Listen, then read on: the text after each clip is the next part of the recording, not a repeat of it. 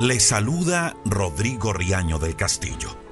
Mire, todos en algún momento de la vida nos hemos sentido inseguros, con miedo a ser rechazados, a fallar en algún intento.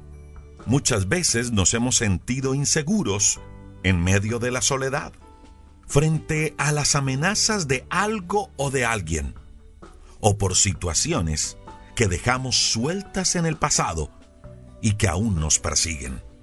Pero ¿sabe algo? Frente a esos momentos de inseguridad, permítame compartirle una hermosa promesa que Dios le dio a un hombre llamado Jacob. Un hombre que en algún momento de la vida se sintió inseguro. Un hombre que en algún momento de la vida sintió que las cosas no estaban pasando como él quería. Y frente a esos momentos de inseguridad, permítame compartirle una hermosa promesa que Dios le dio a un hombre llamado Jacob. Una promesa que también podemos hacer nuestra el día de hoy, cuando sintamos que las cosas no están saliendo como Dios nos prometió, o cuando llegue a tocar a nuestra puerta la inseguridad y el miedo. Una promesa que estoy seguro nos levantará el día de hoy.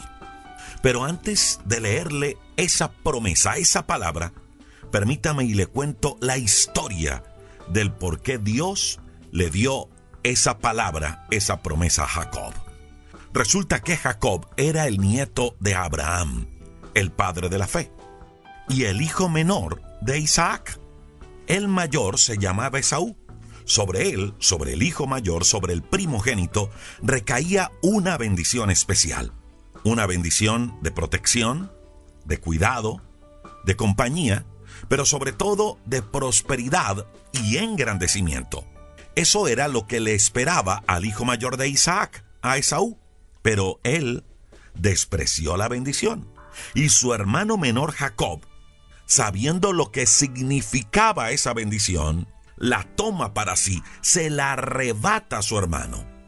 Y cuando su hermano Esaú se dio cuenta que la había perdido, se llenó de odio, de ira contra Jacob y procura matarlo. Y a Jacob no le quedó más remedio que huir. Toda esa historia la encontramos en Génesis del capítulo 25 al capítulo 28. Imagínate eso. Jacob recibe una bendición de parte de su padre, una bendición de parte de Dios, de engrandecimiento, de prosperidad, de cuidado, de protección. Y lo que le tocó hacer al día siguiente fue huir, porque su hermano lo quería matar. ¿Te das cuenta?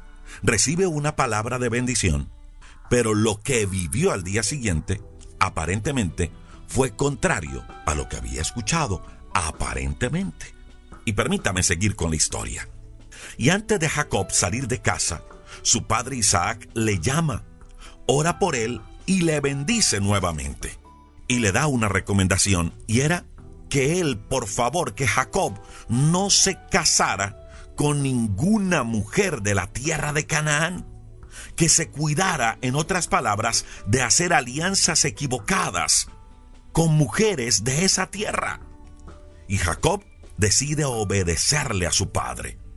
De una u otra manera, Jacob sabía el tipo de bendición que reposaba sobre él y estaba dispuesto a cuidarla.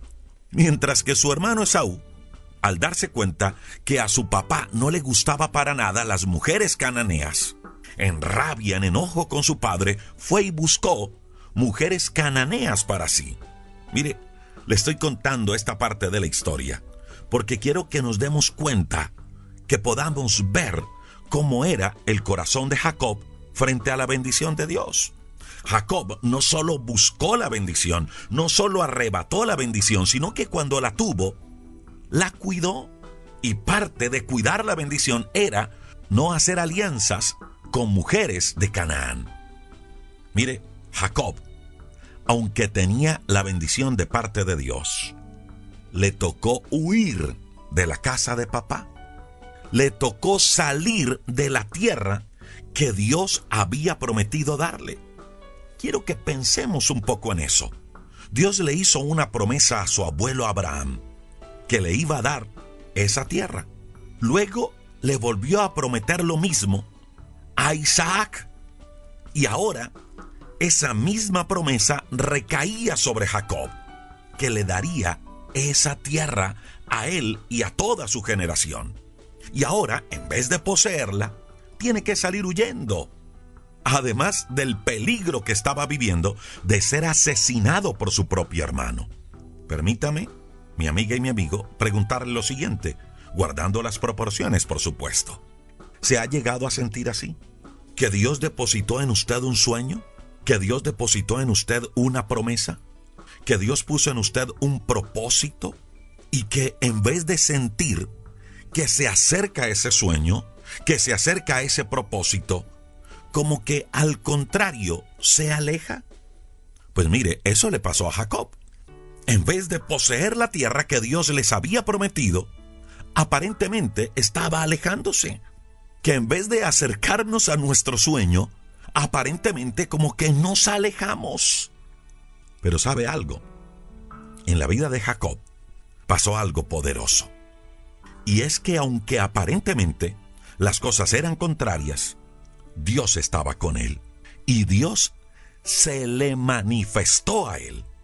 Dice Génesis capítulo 28, del verso 10 al verso 15, que Jacob, en medio de esa situación, huyendo de su hermano, alejándose de la tierra, tuvo un sueño. Y en ese sueño recibió la ratificación de parte del mismo Dios que sobre él estaba su bendición, que sobre él estaba el respaldo de Dios. De pronto, Jacob se encontraba inseguro, temeroso, porque estaba huyendo, saliendo de casa y amenazado de muerte por su hermano. Pero Dios en medio de esa situación, en medio de la inseguridad que estaba viviendo, le dio esta palabra poderosa, una promesa de seguridad. Y quiero que escuche esa palabra, quiero que escuche esa promesa, pero sabiendo que esa palabra, que esa promesa también es para usted el día de hoy.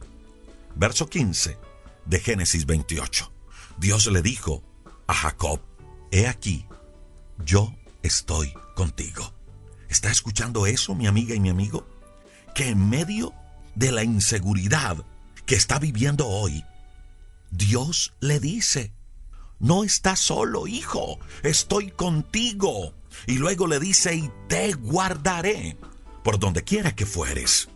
Promesa de compañía y promesa de protección frente a cualquier circunstancia de la vida.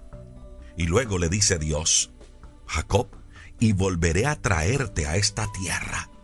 En otras palabras, lo que Dios le está diciendo es, mira, si le prometí esta tierra a tu abuelo, si le prometí esta tierra a tu padre, y si prometí esta tierra a ti y a tus descendientes, aunque ahora estés lejos de este sueño, yo te lo voy a cumplir.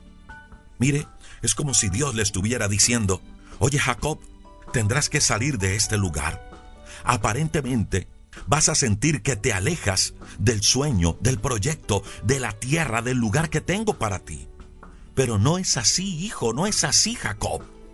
Lo que voy a hacer es que te voy a preparar. Voy a enseñarte cosas en este tiempo y cuando las aprendas, cuando te hagas fuerte, te voy a traer de nuevo. Y por ahora, quiero que estés tranquilo, sabiendo que te traeré de vuelta. Y escuche lo que también Dios le dice a Jacob. No te dejaré hasta que haya hecho lo que te he dicho. Mire, puede que hoy se sienta inseguro por muchas razones. Puede que hoy sienta como que está alejado de su sueño, del propósito que Dios puso en sus manos. Puede que haya recibido una promesa, una palabra de parte de Dios y que como que aparentemente no se está cumpliendo. Pero hoy Dios nos dice en Génesis 28:10 que si usted y yo vamos de su mano, que si usted y yo nos aferramos a Él, que si usted y yo tomamos su bendición y la cuidamos, Él promete Génesis 28:15, estar con nosotros, guardarnos en donde quiera que fuéremos, Él promete darnos la bendición, o como se lo dijo a Jacob, hacerlo volver a la tierra. Dios promete no dejarnos hasta que haya hecho lo que nos ha dicho. Señor, te damos gracias por esta palabra de seguridad, por esta palabra de compañía y de propósito que tú tienes para nosotros. Señor, puede que las cosas hoy no estén marchando como queremos, pero ayúdanos Dios a seguir siendo fieles a ti. Ayúdanos Dios a no soltarnos de tu mano y a creer lo que dice Génesis 28:15, que tú estás con nosotros, que tú nos protegerás y que eso que nos prometiste se cumplirá. Hoy Señor decidimos seguir aferrados a ti, Dios del cielo. Bendice a cada oyente que se conecta a ellos y sus familias. Y hoy, Cristo Jesús, abrimos nuestro corazón y te reconocemos como nuestro Señor y como nuestro Salvador. Hay una canción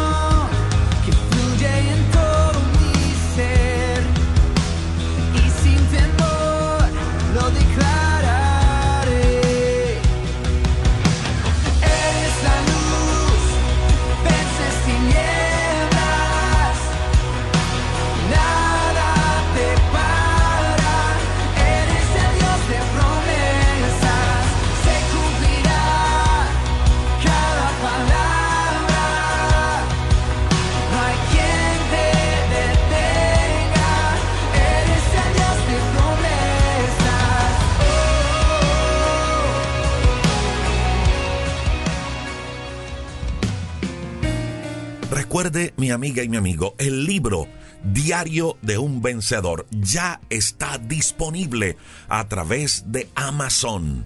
Si vive por fuera de Colombia, lo puede adquirir. Es un plan de acción que le conecta con Dios y su propósito. En Amazon búsquelo así. Diario de un vencedor, un plan de acción. Amazon lo imprime y se lo envía a cualquier lugar del mundo. Y si vive en Colombia, lo puede adquirir a través de nuestra página web www.rodrigoriaño.com www.devocionalesenlinea.org o puede escribir a este número de WhatsApp. Este número es solo para los libros. 312-580-0866. Un abrazo y bendiciones para todos.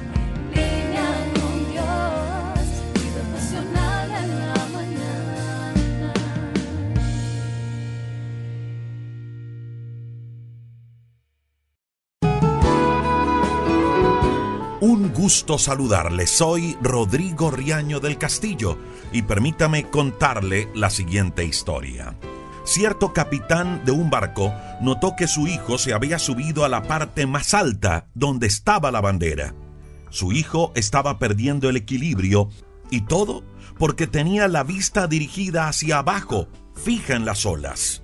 Acto seguido, su padre tomó un altavoz y le gritó diciendo, mira hacia arriba, mira hacia arriba. Y su hijo miró hacia arriba, donde todo era calma, donde todo era tranquilidad. Y enseguida cesó el vértigo y pudo bajar sano y salvo. Hoy, con esta historia, permítame complementar el devocional del día anterior y hablarles de cómo recuperar la fe. Hebreos en el capítulo 10, verso 35 en la Biblia dice, que no perdamos nuestra confianza, que no perdamos la fe, porque ella tiene grande recompensa, ella tiene grande galardón. Ahora, ¿cómo podemos recuperar la fe? Número uno, aliméntela. Mire, cuando la fe se alimenta, las dudas se van, las dudas desaparecen. Las dudas es lo que nos trae desesperanza. Lo dijimos el día de ayer, cuando Pedro empezó a caminar sobre el agua y empezó a hundirse. Jesús le dijo, hombre de poca fe, ¿por qué dudaste? ¿Por qué dudaste? Las dudas desalientan. Por eso es necesario definir si alimentamos nuestra fe o alimentamos la duda. La una apaga a la otra dependiendo a cuál alimentamos más. Por eso, si queremos recuperar la fe, lo primero que debemos hacer es alimentarla. ¿Y cómo la alimentamos? Número uno, con la palabra de Dios. Romanos en el capítulo 10, verso 17 dice que la fe se alimenta, que la fe viene por oír la palabra de Dios. Es decir, que si queremos recuperar la fe, debo leer, escuchar y meditar lo que Dios dice a través de su palabra. Mire, la palabra de Dios es la que nos sostiene en momentos de dificultad. Por eso saquemos tiempo de calidad para conectarnos con Dios por medio de su palabra. ¿Cómo podemos alimentar la fe? Número dos, cuando nos rodeamos de personas y cosas que alimentan nuestra fe.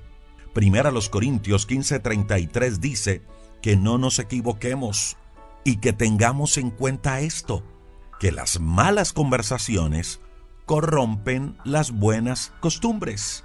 Mire, las malas compañías nos sacan del propósito. Por eso es importante mirar, analizar muy bien de quién nos estamos rodeando, qué tipo de conversaciones estamos escuchando, qué estamos permitiendo que entre por nuestros sentidos. Recuerde, una mala conversación produjo la caída de la humanidad allá en el huerto del Edén. Así que si quiere alimentar la fe, rodéese bien. Y número tres, lo dijimos ayer, si queremos alimentar la fe, oremos. Esa fue una práctica muy común en Jesús. Eso dice Lucas 22:39. Dice que Jesús se fue a orar como solía hacerlo. Para Jesús era una costumbre orar. Entonces, permítame retomar. ¿Cómo recuperar la fe? Primero, aliméntela. ¿Y cómo la alimentamos? Uno, escuchando, leyendo y meditando la palabra de Dios. Número dos, rodeándonos bien. Y número tres, orando. Ahora, ¿cómo podemos recuperar la fe? Ejercitando la fe. Y para ello es importante compartir nuestra fe. Así la ejercitamos. Cuando le hablamos a otros lo que Dios ha hecho con nuestra vida, con nuestra familia. Mire, las aguas estancadas se pudren. Las aguas que fluyen transmiten vida.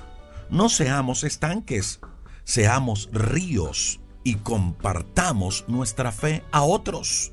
Hagámoslo y vamos a ver que cada vez que compartimos nuestra fe, ella empieza a crecer dentro de nuestra vida. ¿Cómo ejercito mi fe? Entonces, comparta su fe. Y número dos, manténgase creyendo. Así las cosas sigan igual, así las circunstancias sean contrarias. Eso hizo Abraham. Romanos capítulo 4, verso 20 dice que Abraham no titubeó, sino que siguió creyendo. Se mantuvo creyendo. Por eso le invito para que hable bien, piense bien y sienta bien, a pesar de lo que esté viviendo. Eso es parte del mantenerse creyendo. No dude.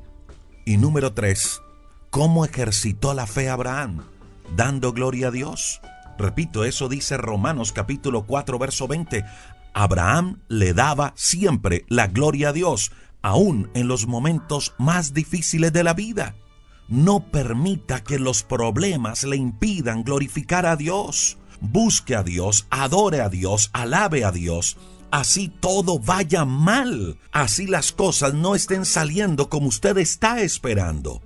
Glorifíquelo y podrá ver cómo su fe se recupera, cómo su fe se fortalece. Y por último, ¿cómo recupero mi fe? Mirando hacia arriba, así como en la historia de hoy. Mire hacia arriba, mire a Dios y no permita que los problemas de la vida le hagan desanimar. Recuerde la cita bíblica que compartíamos ayer, Colosenses 3, 1 al 3. Pongamos la mirada en las cosas de arriba, donde está Cristo, y no en las de la tierra. tres maneras de fortalecer nuestra fe. Número uno, alimente su fe. Número dos, ejercite su fe. Y número tres, cuide su fe. ¿Y cómo puede cuidar la fe? Mirando siempre hacia arriba, teniendo siempre la mirada en Cristo Jesús. Le invito para que juntos hagamos una oración a Dios. Señor, te doy gracias por cada persona que se conecta con nosotros a través de este tiempo. Gracias por cada persona que escucha, que comparte este devocional. Dios, una vez más llegamos ante ti para pedirte que nos ayudes, porque queremos que nuestra fe sea fortalecida, queremos recuperar la fe, queremos recuperar la confianza.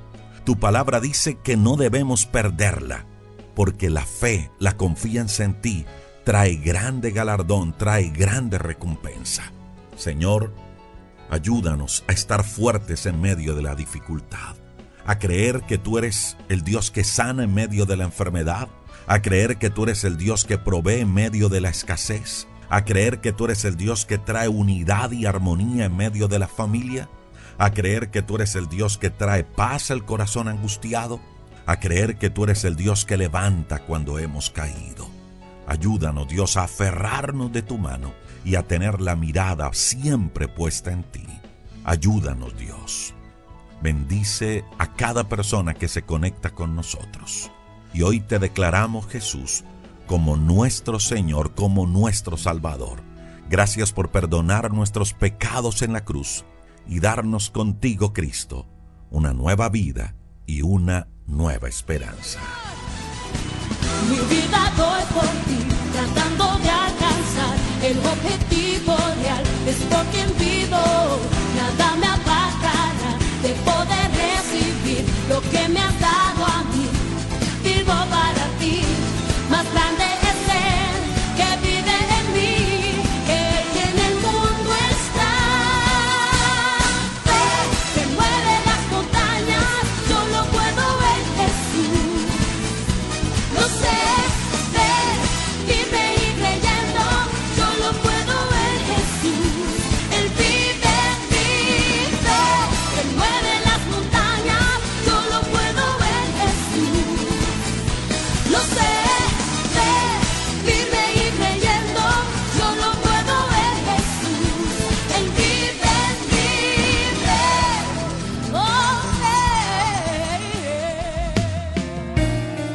Recuerde, mi amiga y mi amigo, el libro Diario de un Vencedor ya está disponible a través de Amazon.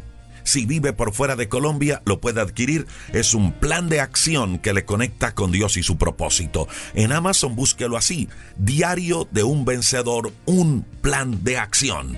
Amazon lo imprime y se lo envía a cualquier lugar del mundo. Y si vive en Colombia, lo puede adquirir a través de nuestra página web www.rodrigoriaño.com www.devocionalesenlinea.org o puede escribir a este número de WhatsApp. Este número es solo para los libros. 312-580-0866. Un abrazo y bendiciones para todos.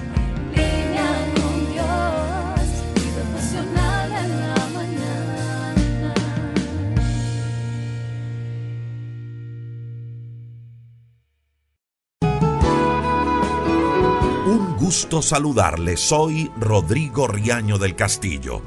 Y permítame en este tiempo devocional compartirles cinco verdades que debemos recordar en tiempos difíciles. Estoy seguro que estas cinco verdades nos ayudarán a fortalecer nuestra fe y a encontrar el consuelo de Dios en tiempos de crisis. Primera verdad, recuerde que Dios es bueno. Nahum en el capítulo 1, verso 7 en la Biblia, dice que el Señor nuestro Dios es bueno, refugio en tiempo de angustia y protector a los que en Él confían. Mire, no piense que Dios se olvidó de usted por el momento difícil que está viviendo. Al contrario, allí está Dios a su lado, dispuesto a manifestar toda su bondad, todo su cuidado, toda su misericordia y todo su amor. Tan solo siga confiando en Dios, sabiendo que Él es su refugio más seguro.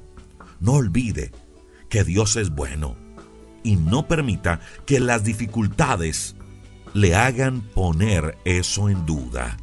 La segunda verdad es esta. Recuerde que Dios le da lo que necesita para vencer. El apóstol Pablo, escribiéndole a Timoteo en la segunda carta, en el capítulo 1, verso 7, dijo lo siguiente, que Dios nos dio a todos, a usted y a mí, espíritu de poder, de amor y de dominio propio. Eso fue lo que Dios puso en nuestra vida. En otras palabras, Dios nos equipó con las armas, con las herramientas que necesitamos para salir victoriosos de cualquier situación que estemos enfrentando. Mire, Dios no le envió a este mundo para convertirlo en presa fácil del enemigo. Tampoco lo envió a este mundo para que los problemas le derrotaran. No. Dios lo puso en este mundo para hacerlo más que vencedor. Por eso puso en usted un espíritu especial de poder, es decir, que dentro de usted hay semillas de valentía y esas semillas deben explotar, deben reventar en medio de las situaciones difíciles que estemos pasando. Lo que hay dentro de nosotros es valentía, no espíritu de miedo, no espíritu de temor, sino espíritu de poder, valentía para enfrentar los problemas. Pero también dice que puso en nosotros espíritu de amor y de dominio propio. ¿Y sabe de qué nos habla el dominio propio? Nos habla de autocontrol. Cuando sienta que los problemas le quieran gobernar y que quieran afectar sus emociones y sus pensamientos, recuerde esa verdad, que Dios depositó en usted valentía, poder, amor y dominio propio. No se deje vencer de la adversidad. Tercera verdad, recuerde que Dios es todopoderoso. Él es más grande, más fuerte que cualquier dificultad, que cualquier problema que hoy estemos enfrentando. Isaías en el capítulo 40, verso 26, nos hace una invitación en momentos difíciles. Escuche lo que dice alcen los ojos y miren los cielos. En momentos de adversidad, en momentos de dificultad, haga eso. Alce los ojos y mire al cielo. Y pregúntese, ¿quién ha creado todo esto? ¿Quién hizo todo esto? Y esa respuesta le dará la convicción del Dios que usted y yo tenemos. Isaías 40:26 dice que nuestro Dios es el Dios que ordena la multitud de las estrellas y llama a cada una por su nombre. Y dice que es tan grande su poder y tan poderosa su fuerza que no falta ninguna de ellas. Mire, si usted y yo vemos así a Dios como el Todopoderoso, como el que todo lo controla, esa convicción nos dará la fuerza que necesitamos para creer y para sostenernos en Dios a pesar de cualquier dificultad. Ahora vamos con la cuarta verdad. Cuando sienta que se está angustiando, que se está desesperando por la situación que está viviendo, recuerde esta verdad que Jesús nos dejó en Juan 14, 17. Él dijo, mi paz les dejo, mi paz les doy yo no se las doy a ustedes como el mundo la da, así que no se angustien ni se acobarden. Recuerde siempre esto, mi amiga y mi amigo, que Dios le ofrece de su paz también en momentos de dificultad, en momentos de adversidad, en momentos de crisis. Y la paz que Dios ofrece es nada más y nada menos que la tranquilidad, que la seguridad que aún en los momentos más duros, Él está con nosotros y que Él nos da la fuerza para continuar. Esa paz de Dios en momentos difíciles nos está hablando de la seguridad que todo saldrá bien a pesar de lo que estemos viviendo. En momentos de dificultad recuerde esta verdad. Dios es su paz. Y esta es la quinta verdad para recordar en tiempos de crisis. Dios siempre, siempre le escucha. Y no solo le escucha, sino que también actuará a su favor. Pero recuerde esto, el que Dios actúe a nuestro favor no implica que Él haga lo que nosotros queremos o lo que nosotros le estemos pidiendo. Tengamos algo claro y es que Dios sabe qué es lo mejor para nosotros y Él hará lo mejor. Y muchas veces lo mejor no es lo que nosotros estamos pensando. Mire, el Salmo 55, verso 16 y verso 18 dice, Pero yo clamaré a Dios, y el Señor me salvará. Tarde y noche clamo angustiado, y Él me escucha. Aunque son muchos los que me hacen la guerra, los que me combaten, Dios me rescatará. Él me salva la vida en la batalla que se libra contra mí. Recuerde esto cuando oramos, Dios nos escucha. Y no solo nos escucha, sino que también actuará a nuestro favor. Cinco verdades que debemos recordar siempre y mucho más en momentos de dificultad. Le invito para que juntos hagamos una oración a Dios. Señor, te damos muchas gracias por este tiempo que tú nos permites compartir con nuestros amigos, con nuestras amigas. Gracias por cada persona que ora con nosotros, que escucha este devocional. Gracias Señor por cada emisora que lo comparte. Gracias Dios, porque sabemos que tú estás con nosotros en momentos difíciles, que no estamos solos, que tú eres nuestra fuerza, que tú eres nuestro refugio, que tú siempre eres bueno y que quieres lo mejor para nosotros. Ayúdanos a afianzarnos de estas palabras, de estas promesas, Dios. Que no desmayemos en medio de la adversidad. Gracias, Dios, porque sabemos que en los momentos de pérdida, tú eres nuestro consuelo.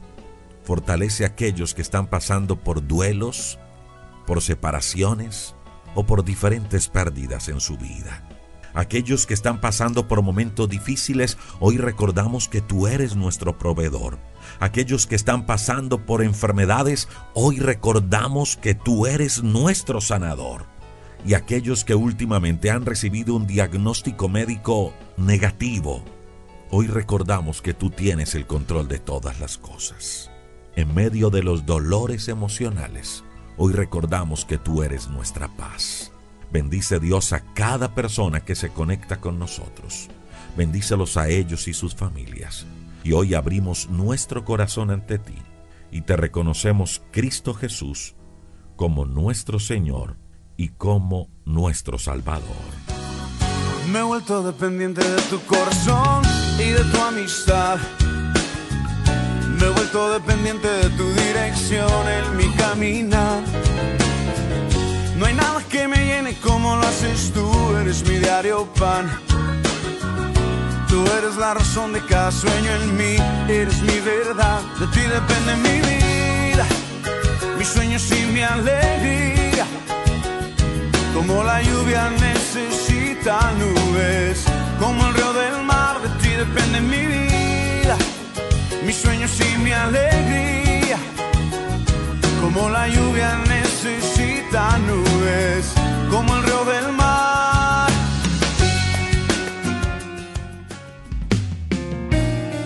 Recuerde, mi amiga y mi amigo, el libro Diario de un Vencedor ya está disponible a través de Amazon. Si vive por fuera de Colombia, lo puede adquirir. Es un plan de acción que le conecta con Dios y su propósito. En Amazon búsquelo así, Diario de un Vencedor, un plan de acción. Amazon lo imprime y se lo envía a cualquier lugar del mundo. Y si vive en Colombia, lo puede adquirir a través de nuestra página web www.rodrigoriaño.com, www.devocionalesenlinea.org. O puede escribir a este número de WhatsApp. Este número es solo para los libros. 312-580-0866. Un abrazo y bendiciones para todos.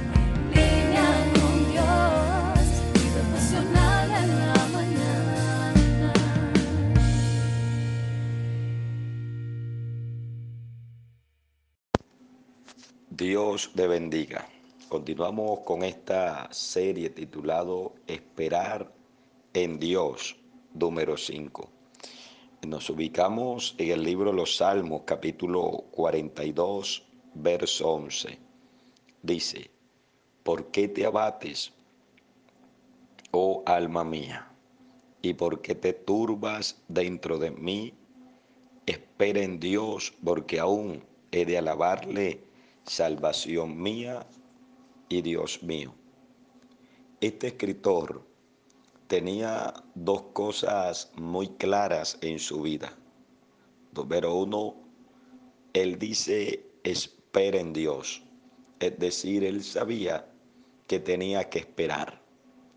La palabra esperar en su etimología quiere decir quedarse en un lugar, tener esperanza, pero también quiere decir prosperar y también quiere decir confianza absoluta en Dios, esperar en Dios, quedarse en un lugar y sobre todo el lugar donde Dios lo ha plantado o quiere que estés. La tendencia de nosotros es querer movernos de un lado para otro y querer experimentar o tener eh, vivencias en otro lugar. Pero resulta que la palabra esperar es quedarse en un lugar, quedarse quieto esperar el tiempo y la voluntad de Dios para moverse, para emprender. Y por eso muchos fracasan porque se mueven, brincan, saltan de un lugar a otro y no están en el lugar donde Dios lo ha plantado. Hay un salmo que dice, será como árbol plantado junto a corrientes de agua, que da su fruto a su tiempo y su hoja no cae y todo lo que hace prosperará. Ese salmo nos habla de que para poder prosperar hay que estar plantado, quieto en un lugar.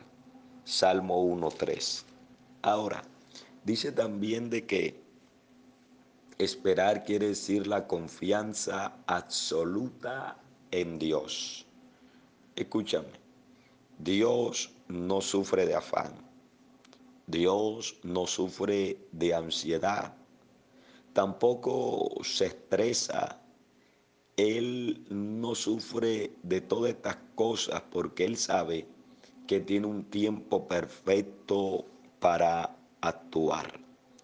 Hay una historia en la Biblia que aparece en el Evangelio de Juan, capítulo 11, verso 1 al 4, dice así. Estaba entonces enfermo uno llamado Lázaro de Betania, la aldea de María y Marta, su hermana. María, cuyo hermano Lázaro estaba enfermo, fue la ungió al Señor con perfume y le enjugó los pies con su cabello. Enviaron pues las hermanas para decirle, Jesús, Señor, he aquí el que amas está enfermo. Oyéndolo Jesús dijo esta enfermedad no es para muerte, sino para la gloria de Dios, para que el Hijo de Dios sea glorificado por ella. Y dice el verso 5, y amaba Jesús a Marta y a su hermana y a Lázaro. Cuando yo pues que estaba enfermo, se quedó días en el lugar donde estaba. Aquí podemos observar acerca de los tiempos de Dios. Había un enfermo. Ese enfermo produjo con ello desespero, angustia e impotencia. Porque siempre cuando hay una enfermedad, cuando hay un enfermo de un ser que amamos, las personas alrededor se desesperan, se angustian, sienten impotencia y quieren de que la sanidad o el milagro o lo que le están haciendo actúe rápido. Número dos, ellos conocían que había un Jesús que tenía poder, Abashama, que estaba haciendo cosas extraordinarias y lo mandaron a buscar. Lo curioso es, es que Jesús lo amaba y número y lo otro curioso es que Jesús se quedó dos días más en el lugar donde estaba. Mi pregunta es, ¿por qué Jesús no corrió enseguida? Porque él no fue inmediatamente apenas llegó la noticia. La respuesta es porque Dios no se afana, no se sufre de ansiedad y no se expresa. Él tiene un tiempo perfecto para actuar. Escucha, la historia dice que el enfermo murió y Jesús llegó después de cuatro días. Y llegó cuando había lamento y había tristeza. Y en el capítulo 11, verso verso 40 dice, Jesús dijo, no te he dicho que si crees verás la gloria de Dios. No te he dicho que si esperas verás la gloria de Dios. No te he dicho que si crees, aunque no veas nada, con tus ojos físicos, con tu fe, verás la respuesta de Dios. Ese término creer encierra la parte que no te he dicho que no te afanes, que no te desesperes. Escúchame, el que espera creyendo en Dios verá las maravillas de Dios. El que espera confiando en Dios, Dios nunca llega tarde, amando. Dios nunca llega después. Dios llega el momento exacto. Eclesiastés capítulo 3, verso 1 dice que todo tiene su tiempo y todo lo que se quiere debajo del cielo tiene su hora. Jesús apareció en el tiempo donde todos iban a ver su gloria, ay santo, donde todos iban a ver su poder, jamás, jamás, donde humanamente todos los recursos, todos los medios, toda la influencia había había dictado la muerte, pero cuando llegó Jesús cambió las circunstancias. Escucha, el que espera creyendo verá la gloria de Dios. El que espera confiando verá el poder de Dios. No te he dicho que si esperas y que si crees, verás la gloria de Dios. Que la paz del Eterno te bendiga en esta hora. Dios te bendiga. Continuamos con esta serie titulado Esperar en Dios, número 6. Y nos ubicamos en el Salmo capítulo 42, verso 11. Dice, ¿por qué te abates, oh alma mía? ¿Y por qué te turbas dentro de mí? Espera en Dios porque aún he de alabarle, salvación mía y Dios mío. Esperar nunca ha sido fácil ni lo será, porque esperar se aprende y se desarrolla algo que se llama la paciencia. ¿Qué es la paciencia? El diccionario define que la paciencia es la capacidad de soportar. Y de esa frase te voy a hablar en esta hora, soportar. Soportar quiere decir o significa llevar una carga un peso. Quiere decir resistir. También significa sufrir. Y el diccionario define que soportar quiere decir sostener o aguantar. Ahora bien, una persona no puede soportar si no está Dios necesitamos la fortaleza de Dios. Necesitamos la confianza en Dios, no en nosotros mismos. Y necesitamos el amor de Dios, soportar. Hay personas que se sienten desboronadas, cansadas y sin fuerza, porque llevan una carga pesada en su alma llevan demasiadas cargas. Por eso soportar quiere decir llevar una carga o un peso. También hay otras que ya no resisten más la presión, las luchas y están pensando tirar la toalla, abandonarlo todo. Ya no soportas más. Ya lo más fácil cuando se presenta un problema, sea en el hogar, sea en la economía, sea en la empresa o el trabajo o en el ministerio, lo primero que se piensa es abandonarlo todo. Lo más fácil es dejarlo todo tirado, todo botado. Ya no soporta, no tiene la fortaleza. También hay otros que ya no soportan el sufrimiento, porque la palabra soportar quiere decir sufrir. No soporta más el sufrimiento que lleva, sea por una enfermedad o por un esposo irresponsable y abusador. Hay madres que ya no soportan a su hijo o a su hija en la droga, en la rebeldía, no soportan la condición, la situación económica que están atravesando. Creo que le estoy hablando a alguien que está a punto de tirar la toalla, que ya cree que ya todo acabó, que ya no soporta, que ya la carga es muy pesada, que ya no resiste, que ya no aguanta, que ya no puede más. Para esa persona tengo una palabra de parte del Señor para ti, para ese ministro, para ese caballero, esa dama. Hay una palabra de Dios para ti en esta hora. En el Salmo capítulo 92, verso 10, aparece algo poderoso algo maravilloso, dice la Biblia. Salmo 92, verso 10. Pero tú aumentarás mis fuerzas como la del búfalo. Seré ungido con aceite fresco. Este salmista estaba pasando por un momento de debilidad, donde ya no soportaba, donde tenía una carga pesada, donde no resistía, donde ya no aguantaba, donde ya no soportaba.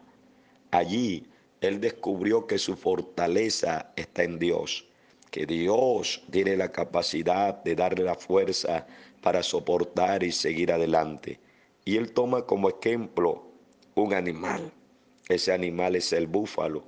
El búfalo tiene la capacidad de levantar 1300 kilos y llevarlo. Ahora bien, ¿a dónde consiste la fuerza del búfalo. La fuerza del búfalo consiste en sus rodillas. Se dice que un búfalo cobra más fuerza cuando está de rodillas y usa esta posición para subir montañas y vencer obstáculos. Se dice que se pone de rodillas y empieza a subir. Se detiene por un momento se vuelve a poner de rodillas y sigue subiendo cada vez más rápido, cada vez cobra más fuerza hasta llegar a la cima. Escucha esto, la fortaleza del búfalo está sobre sus rodillas. Por eso el salmista dice, pero tú aumentarás mis fuerzas como la del búfalo, es decir, estaré de rodillas ante ti, Kabashama para poder cobrar fuerza y seguir adelante. La fuerza del búfalo consiste en sus rodillas. Y cuando hablamos de las rodillas, hablamos de la presencia de Dios, Amai. Hablamos del Espíritu de Dios. Hablamos de la unción de Dios. Hablamos del poder que solamente Él brinda cuando una persona está de rodillas. Recuerda que Él aumentará las fuerzas como el búfalo cuando estés de rodillas. Hoy el Espíritu Santo quiere darte fuerzas para que no tires la toalla, para que sigas soportando, para que sigas avanzando, para que llegues a la cima donde Dios quiere que llegues. Que la paz del Eterno repose sobre tu vida en esta hora. Dios te bendiga. Continuamos con esta serie titulado Esperar en Dios, número 4. Y estamos en el libro Salmos capítulo 42, verso 11 dice, ¿por qué te abates, oh alma mía? ¿Por qué te turbas dentro de mí? Espera en Dios, porque aún he de alabarle salvación mía y Dios mío. Si analizamos desde el verso 9, el verso 10, este escritor le hace a Dios cinco preguntas y todos él pregunta el por qué y por qué. Desde el verso 9 comienza a decir, ¿por qué te has olvidado de mí? La primera pregunta que le arroja. Él creía de que Dios se había olvidado de él. Así como hay gente que cree que Dios se ha olvidado de él. Isaías en uno de sus textos dice que se olvidará la mujer del hijo que dio a luz. Dice, si olvidare ella, yo nunca me olvidaré de ti. Número dos, la otra pregunta que le hace es, ¿por qué andaré yo enlutado? Tercera pregunta, ¿dónde está tu Dios? La cuarta pregunta es, ¿por qué te abates?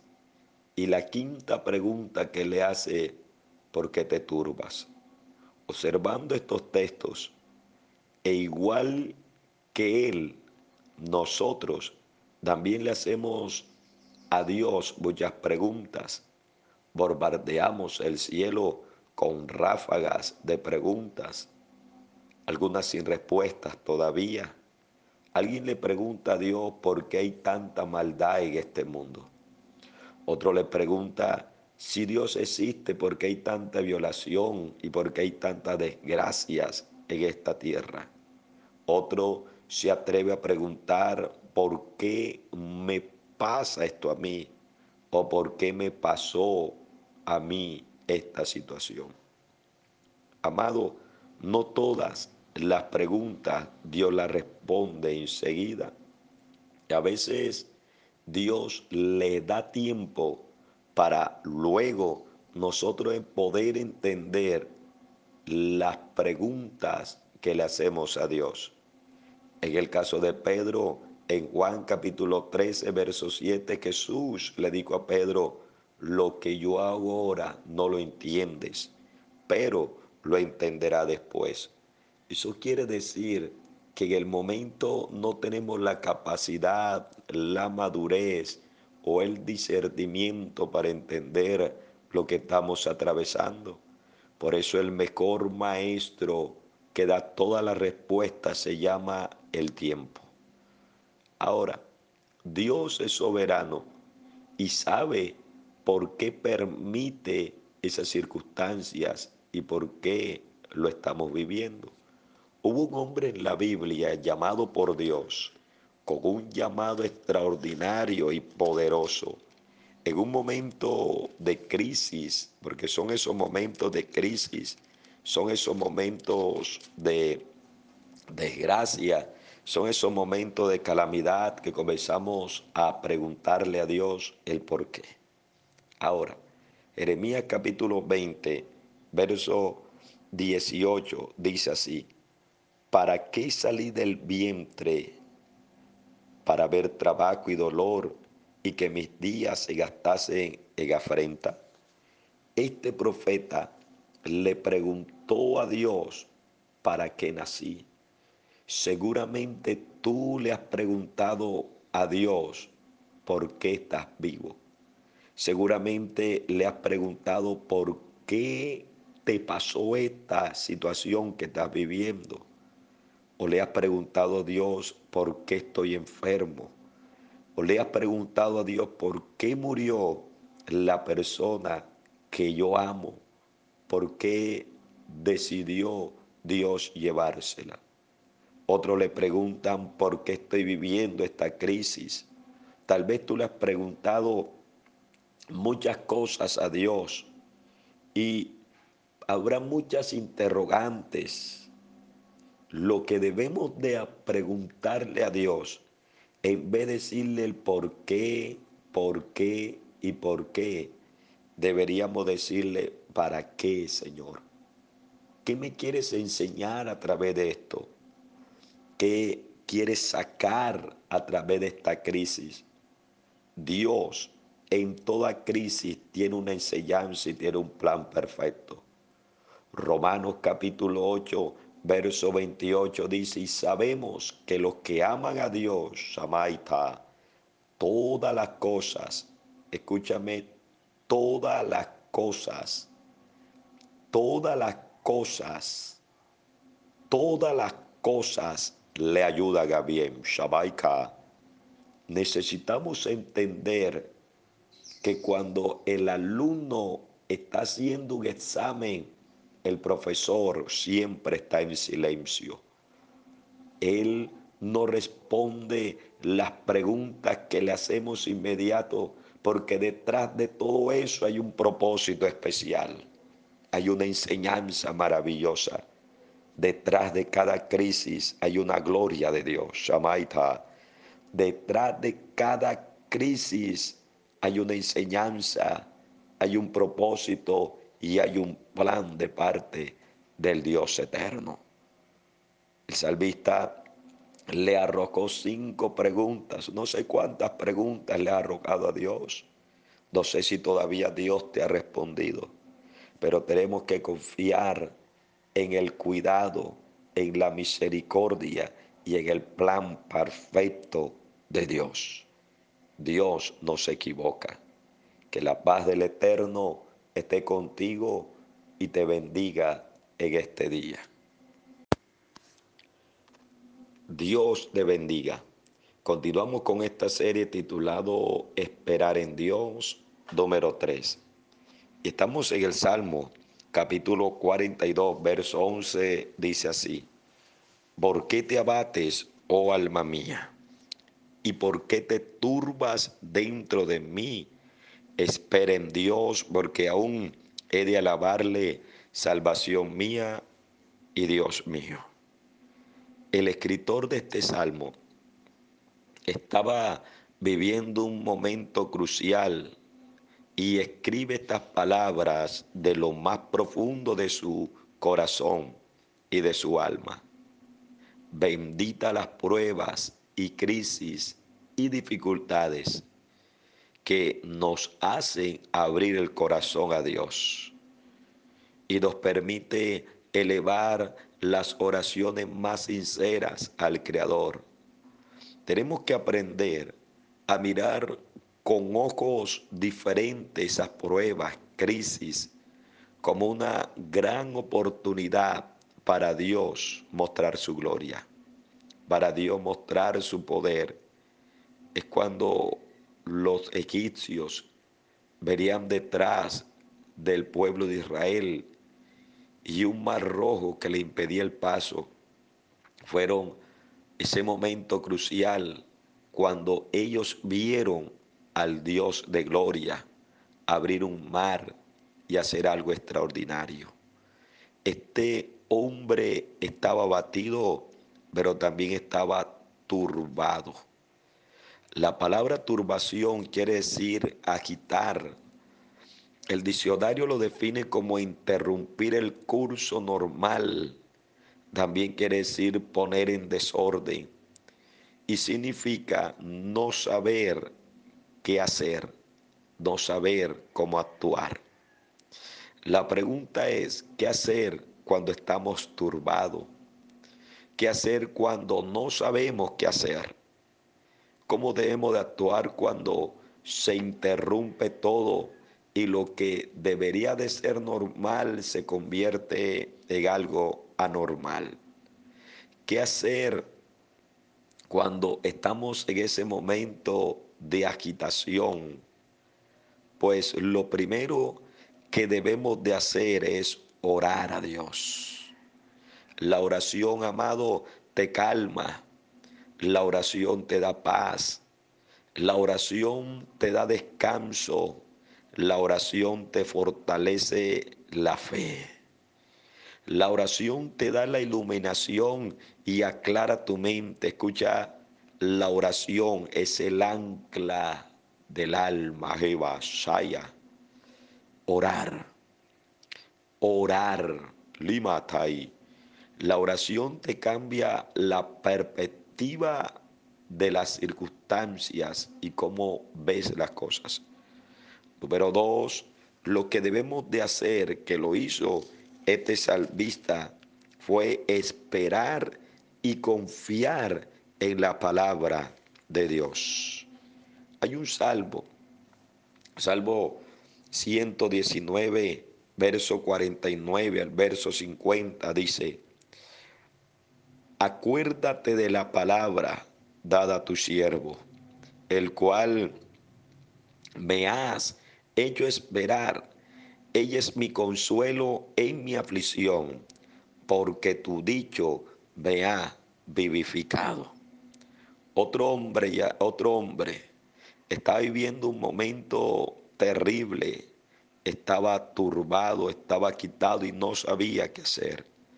Y en ese momento él oró a Dios y le recordó a Dios una palabra que Dios le había dado. No se sabe por medio de quién, ni cómo, ni cuándo Dios le dio una palabra a este hombre. Pero lo que sí estoy seguro, y él estaba seguro, es que él tenía una promesa de Dios. Abay. Y cuando alguien tiene una promesa de Dios en su corazón, no es cualquier persona, guarda una palabra, guarda una esperanza. No se dice en qué momento, pero él sí tenía esa palabra sembrada en su corazón y dice, acuérdate de la palabra dada a su siervo, el cual me ha hecho esperar. Él esperaba en las promesas de Dios. Él esperaba y confiaba en la promesa y en la palabra de Dios. Y él termina diciendo, ella es mi consuelo en mi aflicción, porque tu dicho me ha vivificado. Este salmista se fortalecía en la palabra, confiaba en la palabra y esperaba la palabra, en la palabra de Dios. Cielo y tierra pasará, pero su palabra no pasará. Confía en la palabra de Dios.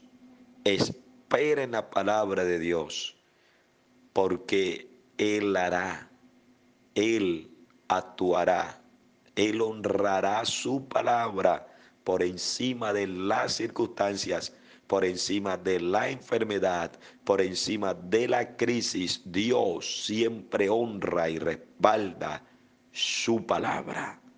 Acuérdate de la palabra dada a tu siervo. Seguimos con esta serie titulado Esperar en Dios. Que el eterno Dios te bendiga en esta hora.